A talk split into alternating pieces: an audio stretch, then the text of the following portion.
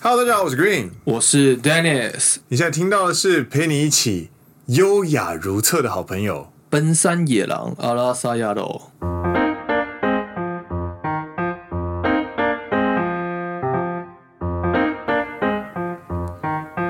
耶！欢迎来到第十六季的第三集。是的，是第三集吗？第四集了，第四集了。耶欢迎来到第十六季的第四集。呃，欢迎收听《奔山野狼阿萨的奔山野狼》是由两位在日本当上班族的双男子 Dennis and Green 所主持的节目，话题包含诶职场生活、旅事、影视娱乐，希望用幽默又不失礼的对谈以及旅日播客组的视角，陪伴听众一起度过上通勤上下班、在家工作或是做家事的时间，让听众可以认真听长知识，轻松听好舒服的谈话性节目。听完觉得有趣的话呢，欢迎按下订阅，加上 Apple Podcast 和 Spotify 五星推荐。鼓励点点，感谢你，感谢你，感谢你。哦，没有那个时差，突然很奇怪。不会啊，我觉得很还好啦。我觉得本来就应该这样子，这样子对。录音本来就是要这样子，不是吗？哎，各位朋友，我们今天今天呢是在诶丹宅啊，丹尼斯家里面一起录音。对，我们上一次一起录音是在那个嘛，Gusto 嘛。好妈呀！在在那个在那个雨雪雪场雪场野泽野泽温泉那边的 Gusto，而且还为了要把那个就是隔音，哎，为了要隔音，我们还拿那个 Gusto 超大的那个菜单，对，当做是遮音罩这样子，超白痴。然后那两那时候两个人其实都得了武汉肺炎，超白痴这样子，对。哎，所以事隔了。两不止了，我们二零二一年初的，所以已经隔了三年。三年，三年，错了，三年。对对，三年哈，时隔三年的呃，在一起录音，在在一起录音这样这样子。哎，今天要跟大家一起聊优雅如厕。不是啦，今天要跟大家聊一个呢非常有学问的话题。学问，非常学问，学问，学问，学问，学问，非常有学问的话题。学问感觉很臭，不要这样子。学问，开开头几分钟，开头两分钟还没切入正题，你就把今天的节目。品质拉的有够低，学问好不好？非常有品味的话题好不好？哎，今天我们要跟大家聊英译礼赞，很有学问，很有学问。对，就是音译礼赞是什么呢？哎，音译礼赞是一本书，对不对？音译礼赞呢是呃日本一位呃文学大师大文豪，叫做诶古崎润一郎的，他是文豪。他是文豪，好，那我简单念一下这个古崎润一郎的介绍，好了，好嘞，好嘞。他是一八八六年生于日本东京的日本桥，他是东京帝国大学国文科哦肄业，肄业，所以没有毕业，嗨嗨，念到一半就不念了，哎，不干念了，哎嗨，一九一零年出世提升，发表了短篇小说《刺青》《麒麟》。大受好评，所以他其实是跟他其实是跟那一个人间失格那一位作家叫做太宰治是同个时期的人吗？应该是吧，应该是，感觉是哦。我知道他跟芥川龙之芥川龙之介是同个时期，那应该太宰治。他跟佐藤春夫也是同个时时期，应该是差不多，应该有重叠到了，我现在有点忘记了，嗯，应该跟太宰治同个时期，OK。所以他一九一零年发表了短篇小说《刺青》，麒麟大受好评之后呢，从此登上了文坛。他的作品多以女性崇拜、恋物癖等强烈欲望描写作为基底，将感官美学推至到极致。OK，他的日本文学界奉为经典的。你知道吗？我觉得这边就是我要 diss 一下博客来，或者说我要 diss 一下这本书的翻译者。你知道他这边文字写的虎视眈眈的眈，耽美派大师。然后我去查那个耽美是三小，我就查了之后呢，它是日文，日文，哎，日文写成汉字写成耽美，贪美哈，耽比，然后中文叫做唯美主义，唯美主义就唯美主义啊，好，好吗？它是在日本的文学界奉为经典的唯美派、唯美主义的大师，然后他会，他曾经以《细雪》这本书获得每日出版文学赏以及朝日文学赏。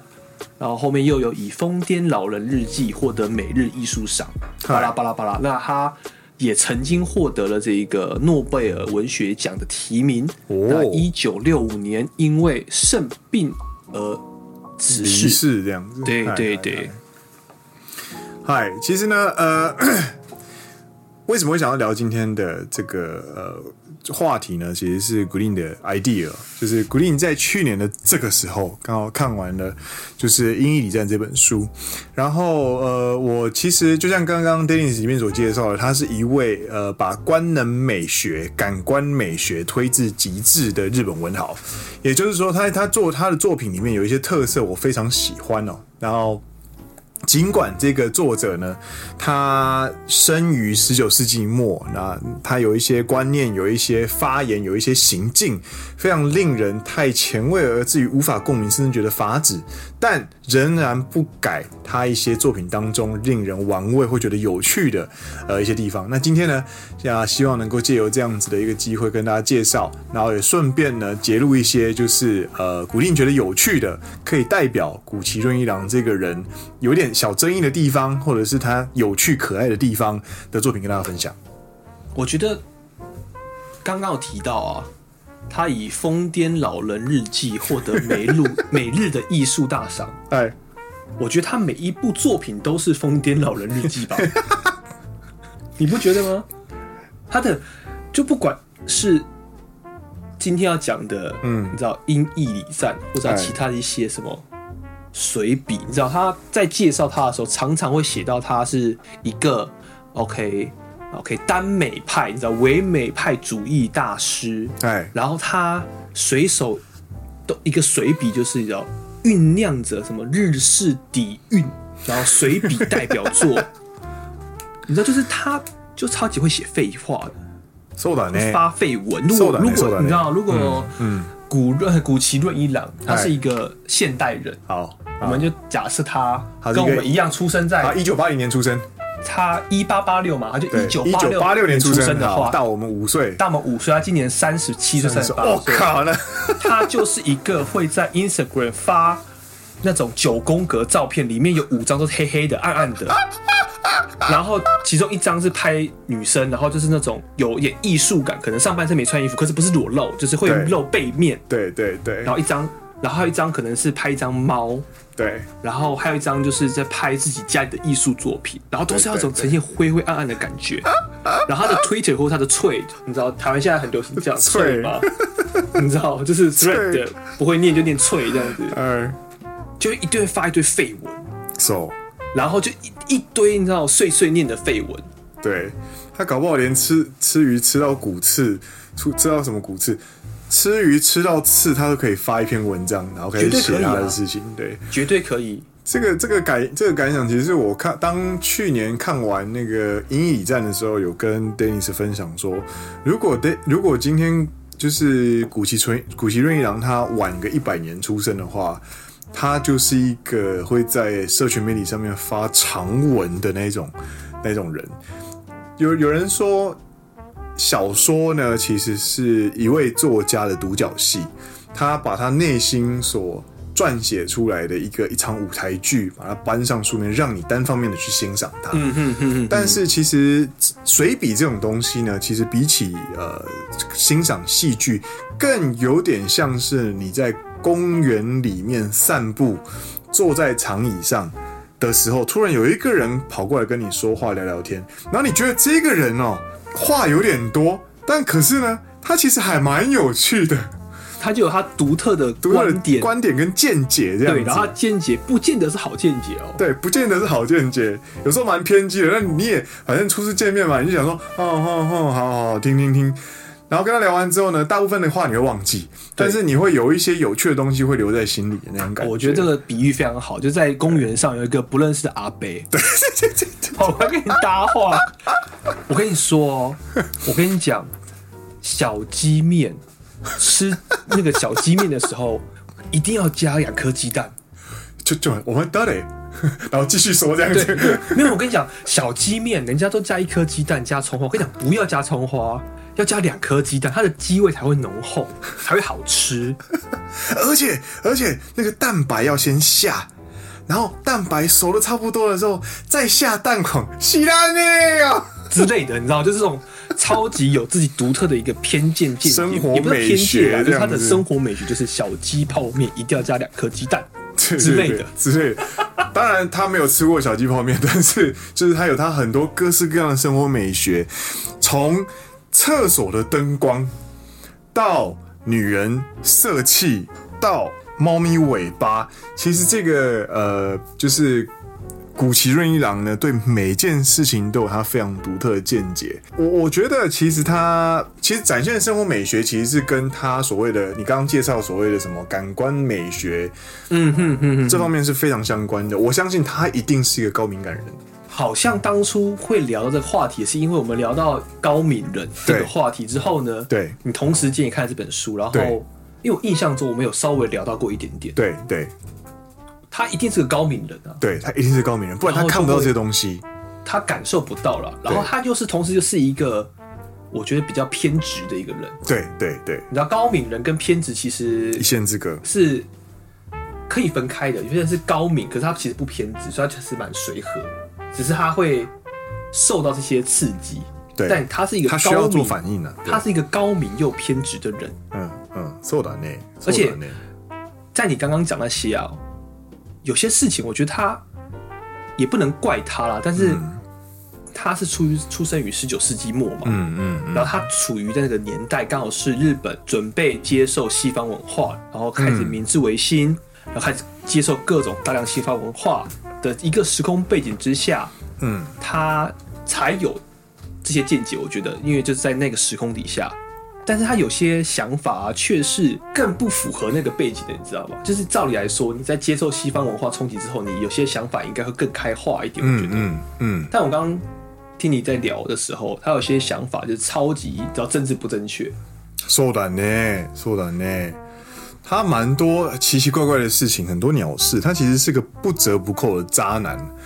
就呃，其实呢，他。他其实，在一百多年前就干过了，就是所谓的让妻这件事情。他先是他先是吃了姐妹豆吧？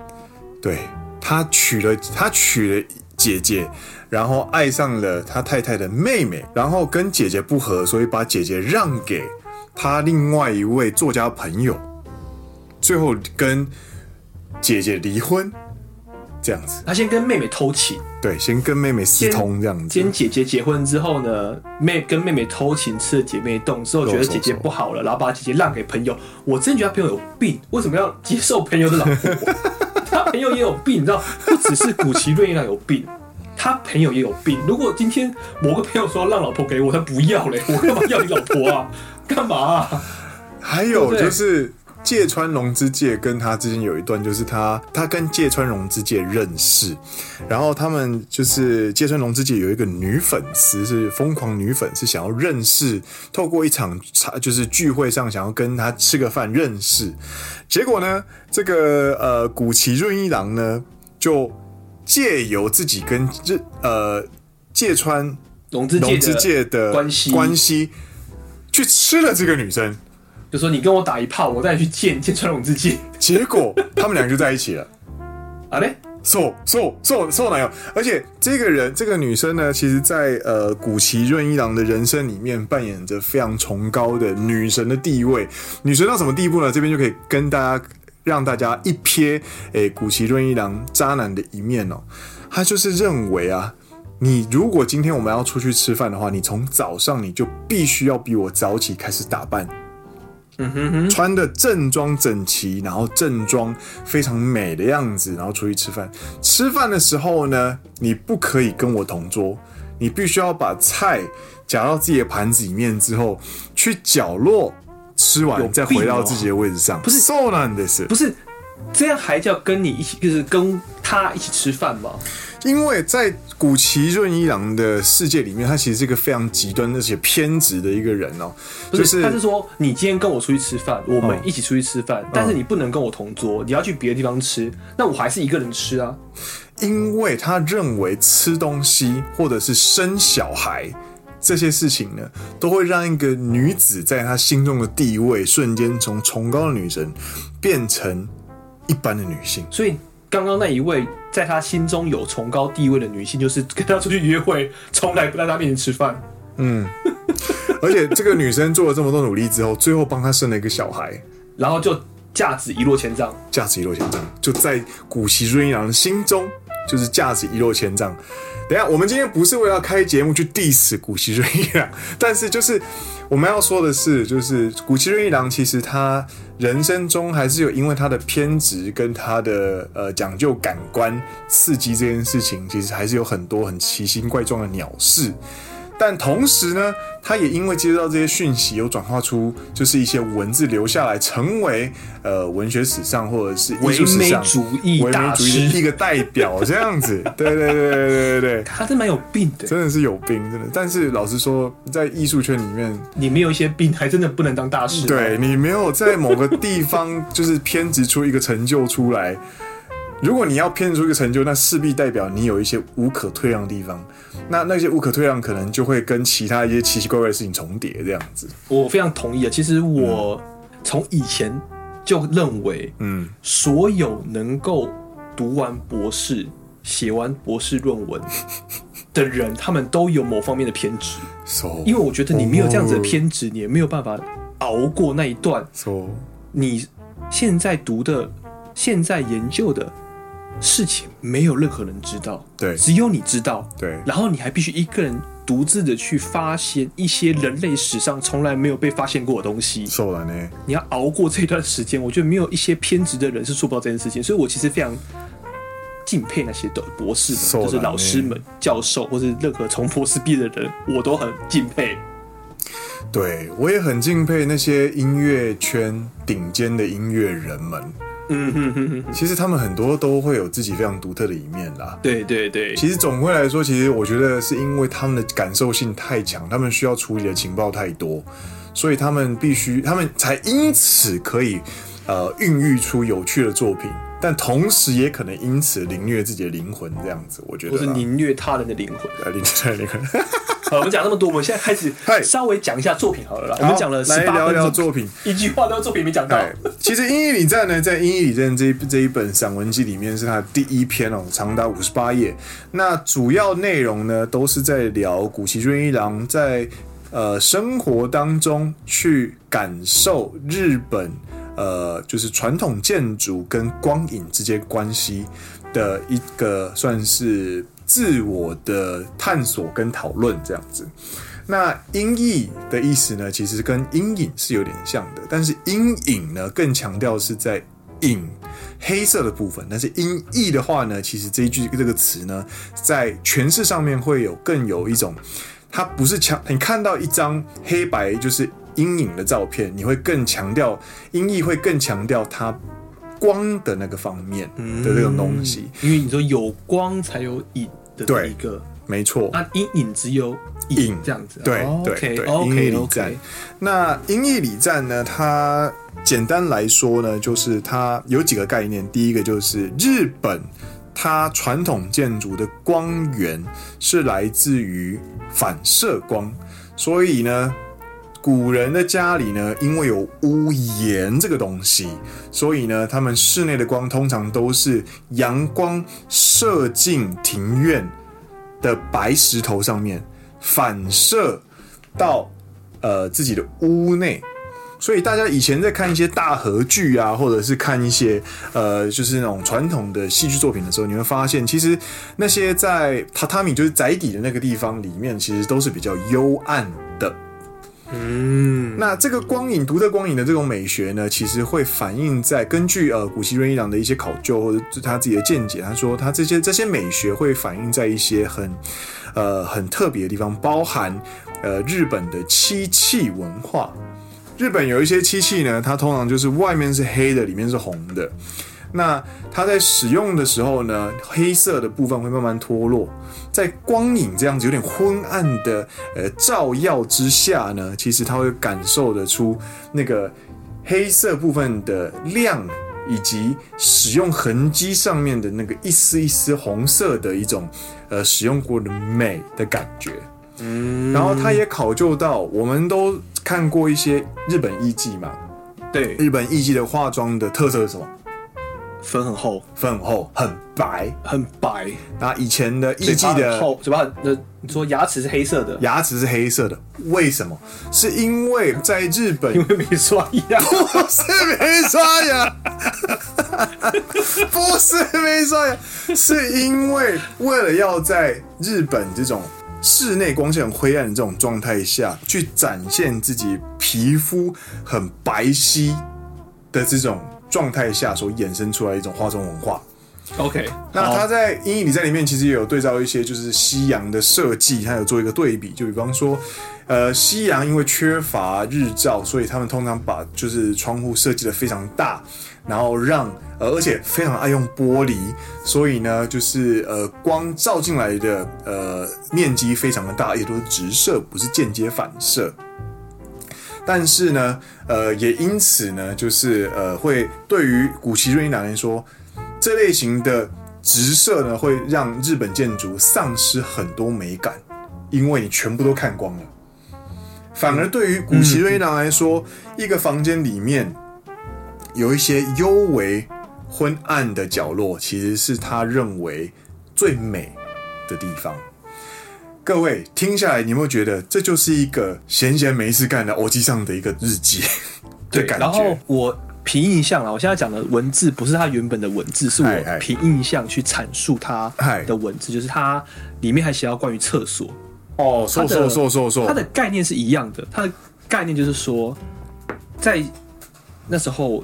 明治维新之后，很多西方的文化、很西方的设计进来日本，嗯，然后那时候日本的厕所就要求要干净，他们就会贴瓷砖，错完呢，然后你可能会把厕所弄得很亮，错完呢，然后古奇润一郎就觉得说，这样子的厕所大咩，就是这样厕所，嗯，他觉得你去上厕所的时候要脱裤子，对，然后你在这么亮亮的环境里面，他觉得非常的哈兹卡西，他觉得非常害羞这样子，对，然后他觉得。这样不是一个好的厕所，一个好的厕所应该要有一些阴影，哦，然后不要那么亮，对，然后在厕所这个地方就是应该要，呃，因为它厕所是一个一个比较不洁的地方，不干净的地方，对，如果你把它弄得很亮的话，你就不干净的东西看得很清楚，他觉得厕所就应该要灰灰暗暗的，然后嗯，哪里干净跟哪里不干净要看不清楚，我觉得他有病，对，然后他还 diss 过，他还 diss 过马桶。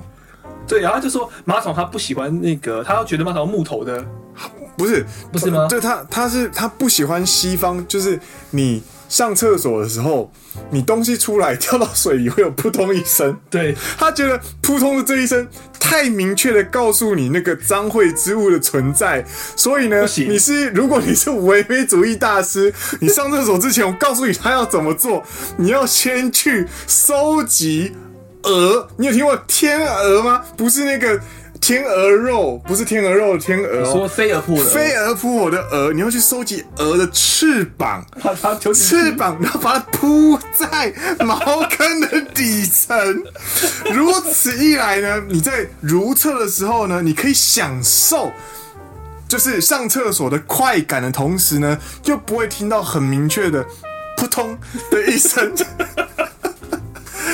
但同时呢，又可以感受到月光或者是阳光反射吗？就是从对对对，从你头上斜射这样子昏暗的空间斜射下来，然后因为呢，厕所又距离主店又主房子又有点距离，所以你会听到附近的一些虫鸣鸟叫或者风声，这个就是他理想中唯美主义厕所的一个样子。干林老师！真的很好笑，看真的很好笑，我觉得就是。他他就很有他自己的见解，真的很好笑。结论就是这本书是一个 非常有见解的一个唯美主义大师。不过我必须说，就是看完这部这部呃书本之后，但我虽然说上厕所之后，我应该也会稍微想一下，就是什么是唯美主义。但同时呢，其实因为我在我在京都上班，我每天都会到京都车站，所以呢，哦、其实呃，大家下次如果都有机会去京都车站的话，其实可以看看。呃，京都车站其实就是非常典型的呃阴翳阴翳。就是活用了音译的一个呃建筑，而且它融合了西洋的风格的建筑。对我来说，怎么说呢？大家都去过呃京都车站嘛？京都车站其实如果你爬高一点，比方说大大大楼梯的地方往下看的时候，你会发现车站呢，其实呃北口的部分呢，它有非常大面积的玻璃帷幕。对对对对对。然后呢，玻璃帷幕的后面呢就是车站，所以它的光线呢，其实都是。斜射进来的，但是它玻璃帷幕呢又有遮遮阳的方法，说遮阳的概念，所以它其实很大部分的呃，在下午的时间，它车站内的光线其实都是地板斜射进来的。嗯，我这还没注意到哎。对，但它同时又使用了大量的玻璃，所以就是象征，就是对我来说是象征更夕阳。所以它京都车站它本身是一个呃洋河。呃，怎么讲？日洋融合的一个呃现代建筑的那种感觉。对我的第一印象就是它的那个手扶梯超级长啊！对对对对对对对对，它就是让你可以在飞上，不是飞上去，搭上去的时候往回看。原来你搭手扶梯都是用飞的。原来你都是用飞的，错难的是，你可以下次大家在搭手扶梯上去看呃夜景了之后，你可以上上去看市容的时候，可以回头看一下，就是呃在京都车站主站厅的地方，其实就是呃我个人认为是河洋融合的一个建筑。那这个概念可以引用到就是呃阴翳里站这样子，很有感觉。你现在这样讲，我才真的有去意会到这件事，就是对我去京都车站。也不下三四次了，算了，就是每一次就是最有印象，就是我会搭很长的手扶梯了，一阶一阶一直爬上去嘛，就你搭一段之后先走一小段，再搭一段，然后你往回头看，其实是一个很好的享受。受，然后在我现在脑海中，我回头看的那一个画面，我觉得确实那个画面里面的太阳，并不是直接穿过玻璃。全亮的，嗯，它是有折射、有阴影，然后呈现出一种，就是像古希润一郎讲的，嗯，不是像那种阳光百分之百全部照射进来京都车站的感觉，而是它有做一些阴影折射设计之后，让阳光一半透进来，一半是用折射，一半是用反射这种感觉。错了呢，嗯，可能呈可能呈现的就是怎么讲，诠释的不是很好，但。嗯，如果你这样讲的话，确实在我现在大脑当中的画面有稍微有那样的感觉。嗯，所以大家下次可以去京都的时候再逛逛看啊。就是我觉得日本其实真的有很多建筑，包含你京都特别多，就是一些古古寺院，嗯，或者是三十三间堂。我跟你去过三十三间堂哦。最近三十三间堂刚射完那个吉野弓箭，嗨嗨嗨！而且今年开始加入男生也可以射哦。对，以前只有女生可以射，现在。二零二四年开始加入，男生也可以去射箭了。嗨嗨嗨，对对，三十三间堂，你还记得他的那个千座佛像？对对对，然后是其实蛮暗的，它很暗，嗯，它的千座佛像很暗。对，那其实它，但是在那暗暗的状况下，你可以更透过它深层的阴影去更更感受到那个就是在灰暗空间中闪闪发亮佛像的一种呃美感。这其实就是古古谷崎润一郎的概念。他在设计那个佛像的放置的那个堂的时候啊，我印象中，他对面的墙壁几乎到我的胸口的左右都是幕墙。对，他只有在我头部的地方是做栅栏。对对，所以阳光只会透过栅栏照射进来那个房间。是的，没，他没有门。它也没有窗户，嗯，它那一片墙就只有栅栏，我印象中是这样子的。对对对，所以你在看那些佛像的时候，其实蛮暗的。So, 然后你就要透过光，然后透过栅栏穿进来的光去看那些佛像。So, 所以在有些，比如说，我觉得在日本有些电动游戏里面也有涉及到一些，如果是佛像他们出现的时候，就故意先遮住一半的阴影，就是遮住一半的脸，然后再慢慢从阴影当中露出他的脸，这种。受然呢，其实摄影也是，摄影也是，嗯，就是呃，光跟影其实会构成非常不同的印象，嗯嗯嗯，所以古奇瑞一郎，我们回到刚刚厕所的话题，谷崎润一郎说，和式厕所如果装上日，就是和式厕所如果装上西洋灯泡的话，对他他说绝对不能光灯泡，对。不能装灯泡，一定要是从氛围就错了，这样子。真一定要是从那个厕所上面的，对，可能栅栏，对，照进来的折射阳光，然后里面不能看太清楚，要不然太害羞了。然后大便的时候不可以有声音。各位，这就是完美主义啦。最后跟大家分享两篇我很喜欢的，好了，我小小的念一段。你要讲哪一段？我要讲一件事，我要讲第一篇是色气。好。一 OK，这一篇呢，其实呃，大家可能会听得有点不舒服，因为这个其实是上个呃一百多年前，一百五十年前没有啦，没有一百五了。他出生一八八六嘛，他可能假设他五十岁写的话，就是二一九三六写，嗯，就是一百年前，一百年前的人写的，而且写的一个非常政治不正确的一个东西。嗨，他说，过去日本常说，家有公公婆婆，媳妇反而会变得更有色气。而丈夫也欣喜此种交态。今日的新郎新娘，即使父母尚在人世，大多是分开居住，可能有点难以理解上述的心理。上述心理是由于有公婆在，新娘子事事有所顾忌，只能暗地里向丈夫撒娇，寻求慰藉。在那若无其事的态度当中，还是透露出蛛丝马迹的那样的姿态，对于大多数男人而言，都有着无以言表的魅力。比起放纵的露骨情爱，压抑在心中若隐若现，无意间流流露于言行举止之中，更令男人心痒难搔。所谓的色气，大概便是指这种情爱的微妙感受，表现露骨，让人觉得不觉得微微然、鲜鲜然。越是积极，越是缺乏色气。色气本来是无意识中产生的，有些人。天生具备，有些人天生居无。天生带有色气的女子自不在话下。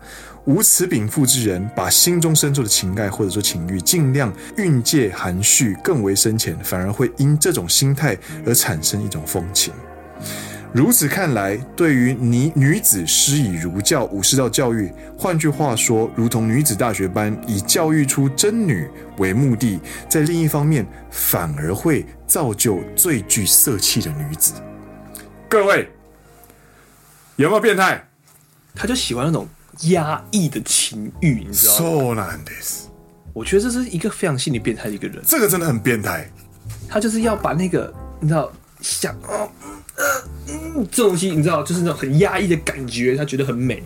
说完呢，我觉得好奇怪的。谭蜜，可谭蜜没有那么压抑吧？谭蜜很压抑，是吗？谭蜜在写散文的时候的笔调，跟他上节目讲话的语气是完全两个人。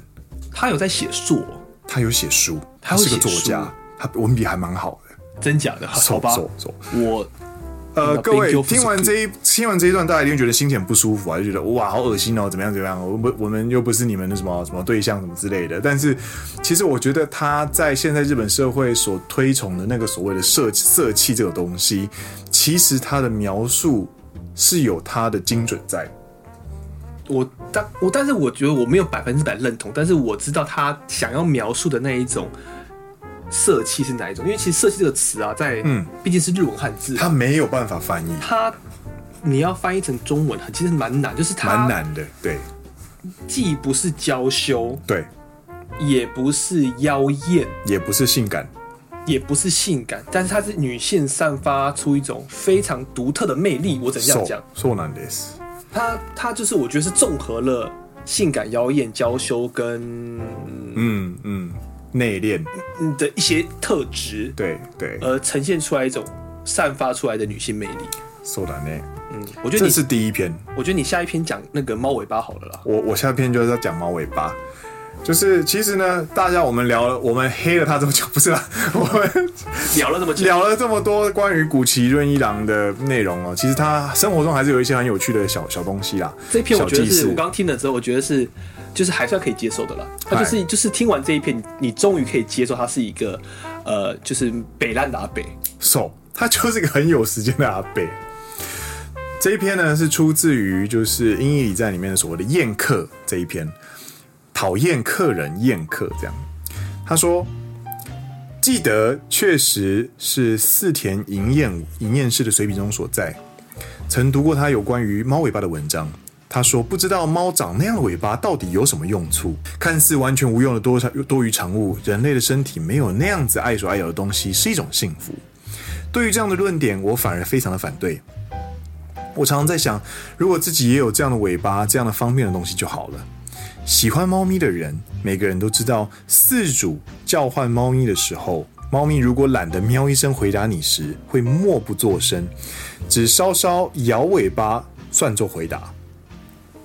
当猫咪蹲坐在屋檐等物质上，前脚优雅的弯曲，表情似睡非睡，神情恍惚的享受日光浴时，你不妨试着叫它的名字。如果是人类，会觉得烦死了。人家好不容易才沉浸在好心情当中，因而烦恼起究竟是要大费周章的立刻回应示好，还是装睡好呢？猫则绝对会采行中庸之道，用尾巴来回答。不管怎么说，他以尾巴回答的方式，意味有一种微妙的表达方式。出声相应太过麻烦，默不作声又太过失礼。就先用这种方式打招呼吧。虽然感谢你殷勤呼唤我的名字，但事实上我现在超想睡，可不可以放我一马？那慵懒又善解人意的复杂心情，借由这简单的动作，巧妙地表现出来。人类没有尾巴，因此面对这样的情况，无法有如此恰到好处的举止。虽不知猫是否有如此纤细的心理作用，但由那尾巴的动作来看。无论如何，都让人觉得他们是这样的意思。有没有觉得它不是只有女人了？他就很爱帮猫脑补一些小剧场啊。对对对，哇，就是一个。但其实他描写的又非常的有画面，而且活灵活活现，而且你甚至会被他说服，因为你觉得那个就是那个样子，嗯、而且他还描述的精准到让你会噗嗤一笑这样子。我觉得这就是他文章中的魅力啦。好了，我们今天也聊了三十多分钟。说完呢？对，听完今天的这一集《奔山野狼》，嗯，有没有想问听众了？跟听众说，有没有人也是看过《英译礼赞》这一本书的呢？或者是说，哎、欸，听完今天 Dennis Green 的介绍，嗯，你对《英译礼赞》这本书有什么想法？或者是说，你会不会想去看这本书呢？嗯。又或者是你已经看完这本书，有什么感想，也可以分享给我们。说了呢，其实我最后我想要总结总结，就是一下哦，就是我想要呼应一下，呃，古令读的这一本《英译礼赞》的版本呢，其实是呃李尚林老师翻译的，然后是吴继文老师呃所写的序哦。他序的最后他说，其实《英译礼赞》这本书并不是呃。呼应跟大家说，强调日本的美有多美，大家都应该要放弃西洋，而是希望大家在理解美之后，还是能够重新夺回对于生活中美的诠释的权利。嗯嗯，这样子。那我觉得跟大家分享这个用意，其实也是呃，跟大家分享说，我们在生活中其实有还是有很多有趣的美，我们自己没有发现。那我觉得古崎润一郎虽然他有他这令人争议的地方，但是他对生活中发现美的那些呃描述跟能力，我觉得还是会让人非常有启发性跟洞见。所以大家如果有兴趣的话，还是可以找来看看，跟大家推荐这本书《阴翳礼赞》。那今天节目这边告一段落啦，我是 Green，我是 Dennis，你现在听到的是陪你一起陪你一起干嘛？陪你一起优雅如厕的好朋友。奔山野狼阿拉萨亚喽，我们下一节见了，大家拜拜。哎、欸，你有想过吗？哎，他如果要去拔鹅的翅膀，说、他要拔几只啊？我也在想这个问题。他厕所就是你知道那个那个如厕地方这么大吗？对，飞蛾扑火那个蛾嘛，对对对。它翅膀是很小一片，对。那他他要铺几几对翅膀？他应该要至少铺个十只吧，十队友吧？这超级杀生 哎！不是不是不是，因为我觉得应该是因为我在我其实有想过这一题哦，就是我觉得他晚上在点灯的时候，他外面一定有放网子。你说他就是点灯的时候，比如说趋光性嘛，对不对？然后就会飞蛾扑火嘛，飞蛾会扑火，或者他就直接放一个网子在外面，就死在旁边这样，死在旁边，然后就直接去外面厕所外面的那个先铺一层这样，你就地上捡那个尸体罐，对对对，撒在。我觉得撒飞蛾尸体这件事情，我是可以可以理解的，因为很有效率嘛。我不能理解的是，你为了要上手，你你不把尸体一起放进去，而是你要把那个翅膀拔起来。哎，对，丽莎，你那个翅膀剥好了没有？我要上厕所啦。你就是哦，我懂你意思。你觉得你干脆直接把昆虫的。全部丢进去就好了。对，你就只要垫个东西在下面对吧？它是缓冲吧？它的功能是缓冲吧？它为什么要拔翅膀？唯美主义，唯美主义，唯美主义。